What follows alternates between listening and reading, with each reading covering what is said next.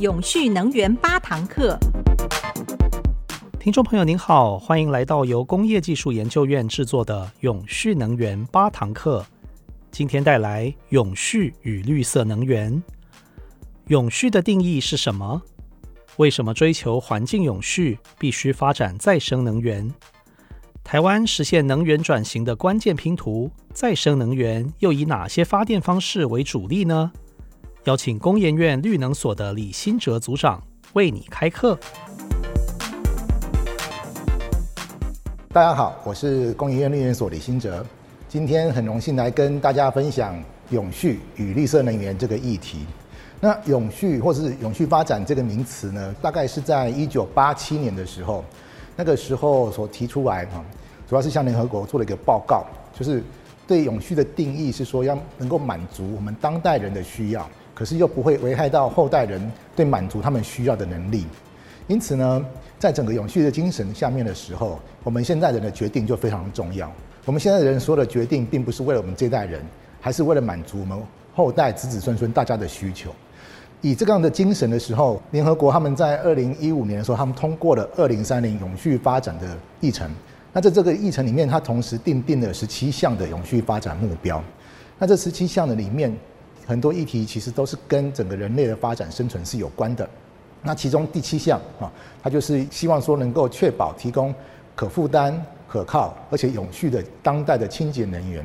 那为什么需要这样子的一个议题呢？我想，身在我们台湾，我们其实是非常幸运的。其实我们绝大部分人基本上都有电力的供应。那可是呢，在全世界，其实根据国际能源总署他们的统计。大概也还有差不多将近八亿的人是没有电力，然后有二十几亿的人，他们其实并没有干净的能源来让他们使用啊。所以呢，这个议题，这我们人类文明的继续的发展，其实是非常重要的。那根据联合国的跨政府单位委员会啊，他们所做的调查啊，他们所做的评估，嗯，因为过去在大家在看说，到底为什么人类的行为跟整个天气。气候发展是有关的，其实它还是有一些的争论，只不过比较多、越来越多的一些证据显示说，其实人类的行为，尤其是我们使用能源所发展排放的二氧化碳，还有其他的温室气体，在大气中的累积，造成了全球暖化。而这全球暖化，它造成了海平面上升跟气候变迁，而这气候变迁又造成了更多，例如暴风、热浪、洪水等。好，那影响了我们非常多的经济活动以及人类的生命财产的安全。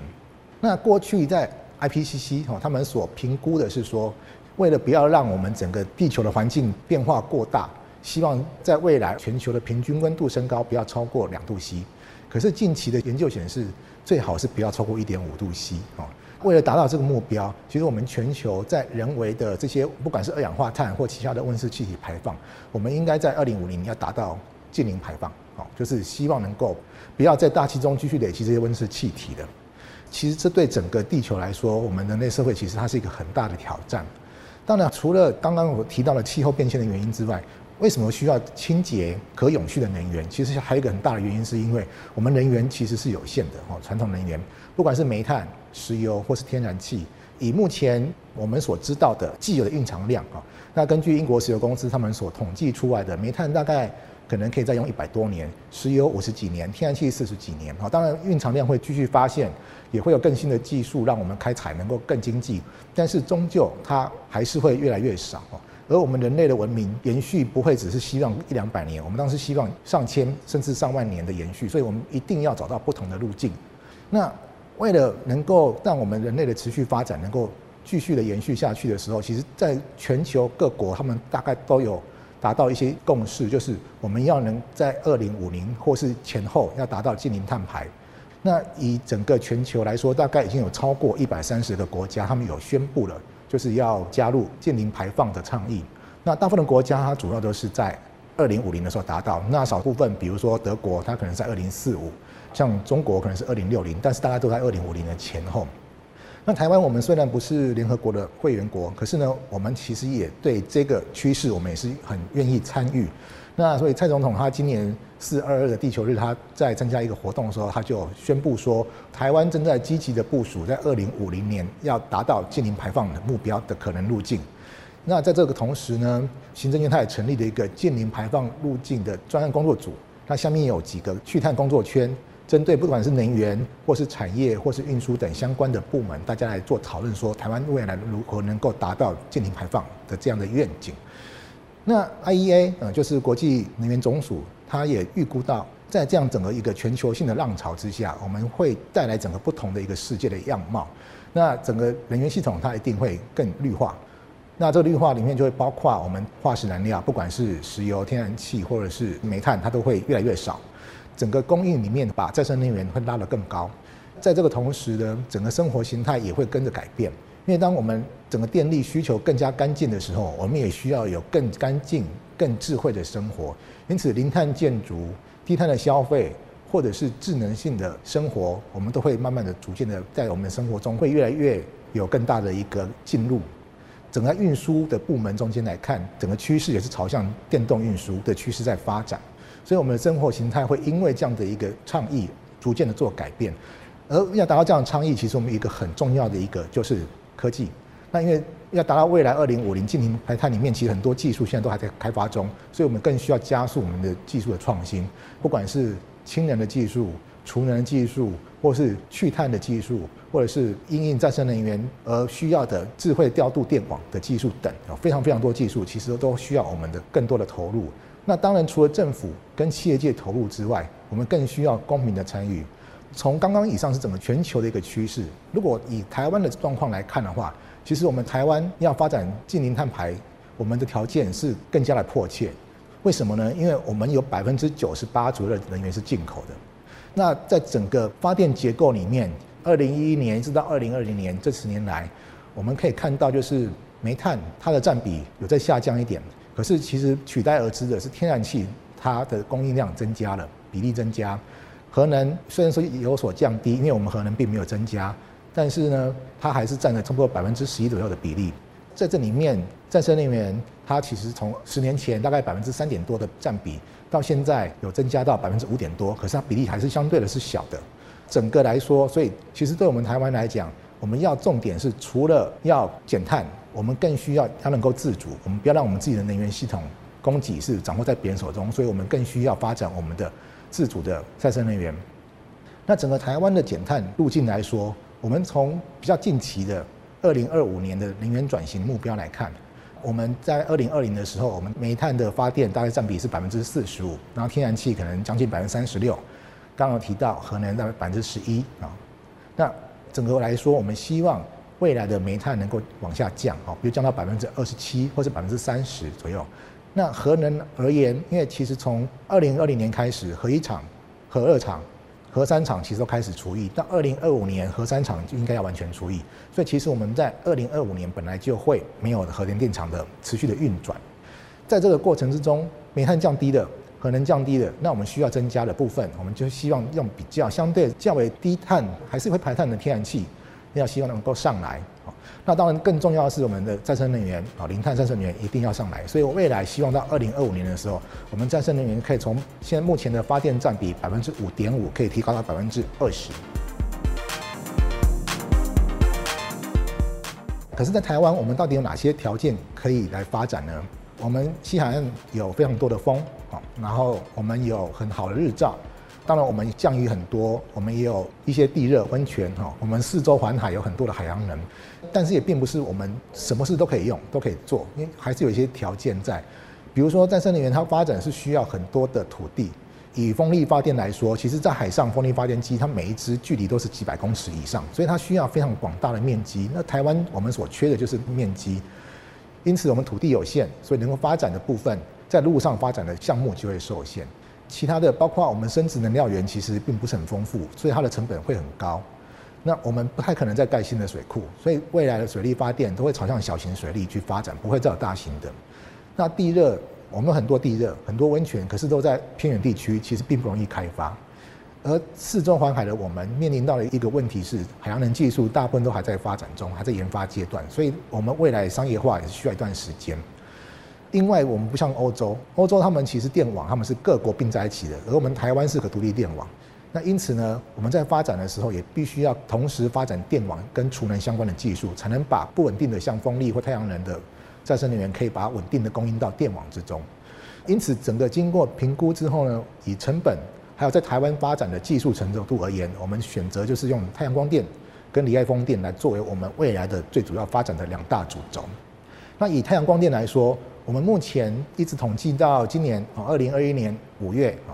设置量大概是六点二四个 Gigawatt。可是呢，我们未来希望我们目标到二零二五年哦，在这四年半期间内，我们希望把这个量再成长三倍哦，能够达到二十个 Gigawatt。那在这个二十个 Gigawatt 里面呢，我们推动的重点大概分屋顶跟地面。那因为台湾刚好提到地狭人稠，所以我们屋顶型是优先推动。那屋顶型的时候就包括公有的房舍或者是校园、一些国家的学校等哦，希望优先的设置。然后在针对工业区的部分，我们希望不管是工业区的厂房或者科技园区的厂房，都能够尽量的设置太阳光电。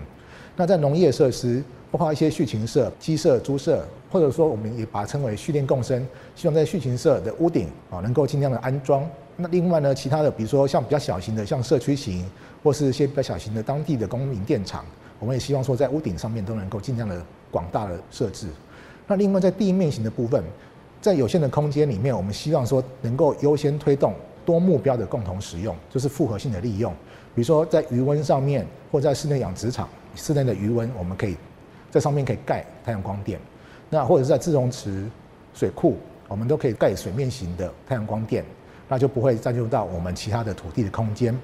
那或者是在一些学校的球场，我们上面加盖做太阳光电，这样的话，尽管下雨一样，球场都可以使用哈的风雨球场。那此外，在某些土地它是不适合做农用的，例如说有污染的农地，那整治之后也可以来做太阳光电，或是已经关闭的掩埋场，啊，垃圾掩埋场也可以来做使用。其他的像工业区的土地，其实也都是可以来作为优先来使用作为太阳光电的一个设置。那至于在离岸风电，我们目前是有零点一三个 Gigawatt 的设置，哈，这是累积到二零二一年的五月啊。我们未来在二零二五年的时候，我们希望能够成长到四十倍，达到五点六七个 Gigawatt 的这样的一个目标量。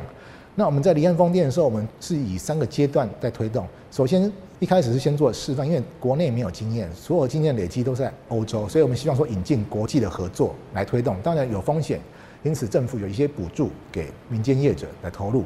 那两个示范风场，其中已经完成设置的，就是海洋示范风场在苗栗啊，零点一三个 Gigawatt，二零一九年完工。那另外台电在彰化有一个类似规模的一个示范风场，目前正在施工中。那在示范阶段的时候，我们针对法规或是技术面，我们都确立了可行性的之后，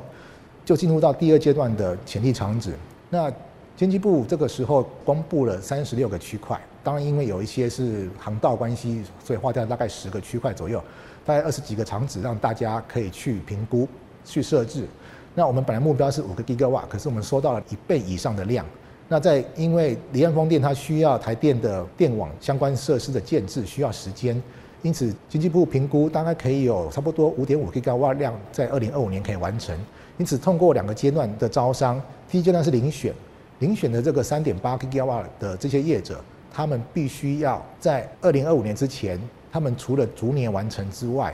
他们也必须要能够协助我们国内业者相关的业者，能够建立我们国内产业链的自主能力。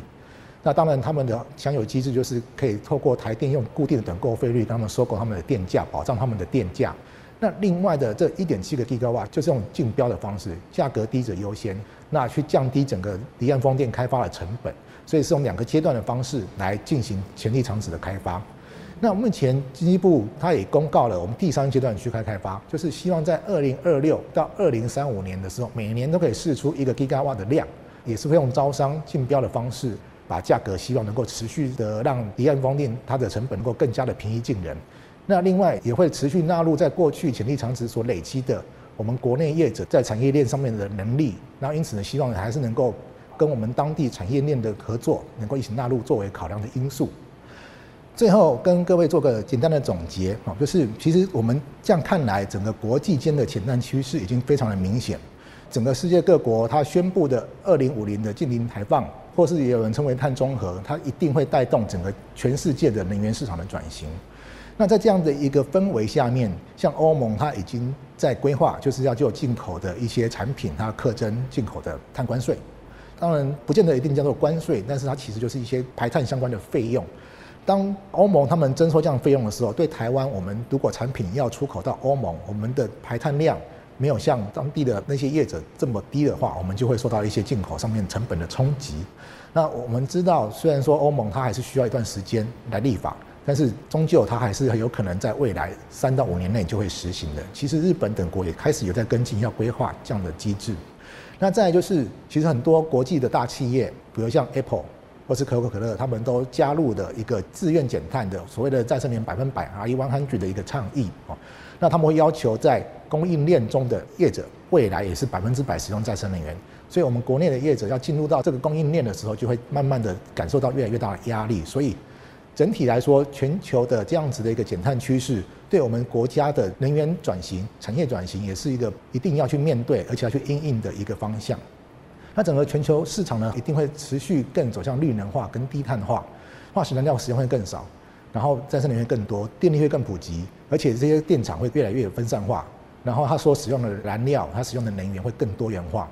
那我们也可以预期石油的需求。会越来越低哦，因为除了运输运具的效率提升之外，还包括稍早提到的，就是很多运输的工具它已经开始在电气化了。那天然气会因为它比煤炭它的碳排放更低，所以因此会有很多的国家会去更多的依赖在天然气。不过天然气还是会排碳，因此呢，减碳其中一个很重要一个技术就是把碳捕捉跟封存，或是我们把它称为 CCS 这技术，就会一起发展起来，让它成为一个低排碳的一个天然气的技术。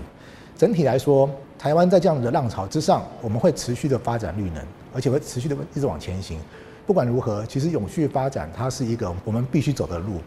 那整个来说，台湾我们是世界地球村的一份子，我们不可能置身事外啊，所以我们一定要抓着这个减碳的趋势，甚至去掌握这个商机，让我们台湾的经济能够进一步的更向上的突破。也许在台湾发展绿能的时候，可能步调也许会有时候快一点，有时候慢一点。但是不管如何，我们都会走上这条路，不太可能再往回头了。而整个未来趋势来说，在台湾短期来看，应该就是以太阳光电跟离岸风力发电会是最主要的一个发展的方向。我想以上是我简短的报告，谢谢大家，谢谢。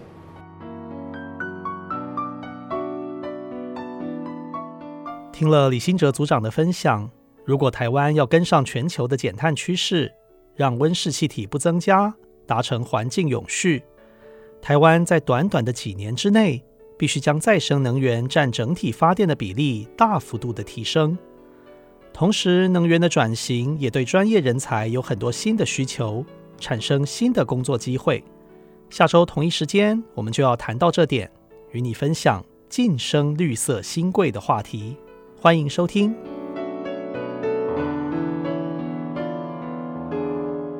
开启绿能生活新想象，工业技术研究院关注绿能，为永续发电尽心力。